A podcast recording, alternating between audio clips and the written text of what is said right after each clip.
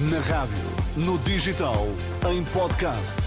Música para sentir, informação para decidir.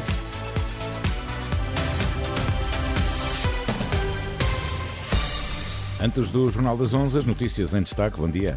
Homem baleado mortalmente em Oeiras esta madrugada. A Associação Ambientalista Zero contra a expansão de campo de golfe no Algarve em fase de seca e emergência hídrica.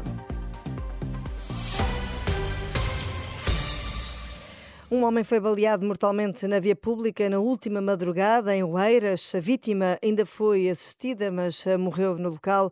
O homem foi alvejado por vários disparos a partir de um veículo. São informações eh, confirmadas à Renascença pelo subintendente Sérgio Soares, da PSP.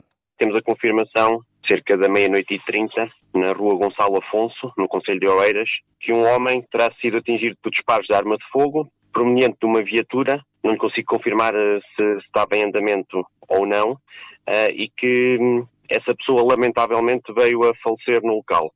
Ninguém foi detido até o momento, portanto? Eh, daquilo que nós temos conhecimento por parte da Polícia de Segurança Pública, não. Os esclarecimentos do subintendente Sérgio Soares da PSP, ouvido pelo jornalista Pedro Mesquita, que adiantou ainda que o caso está agora entregue à Polícia Judiciária. Foi na última hora suspensa a greve dos trabalhadores dos bares dos comboios de longo curso da CP. O protesto tinha começado hoje e por tempo indeterminado.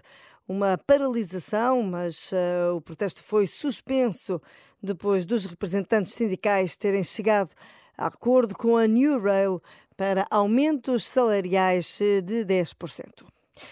Perante a emergência hídrica que se vive no Algarve, a Organização Ambientalista Zero considera inaceitável o projeto de expansão do campo de golfo de Monterrey. Contactada pela Renascença, Sara Correia diz que o projeto não faz sentido dado o período de seca e as dificuldades já reconhecidas pela Agência Portuguesa do Ambiente.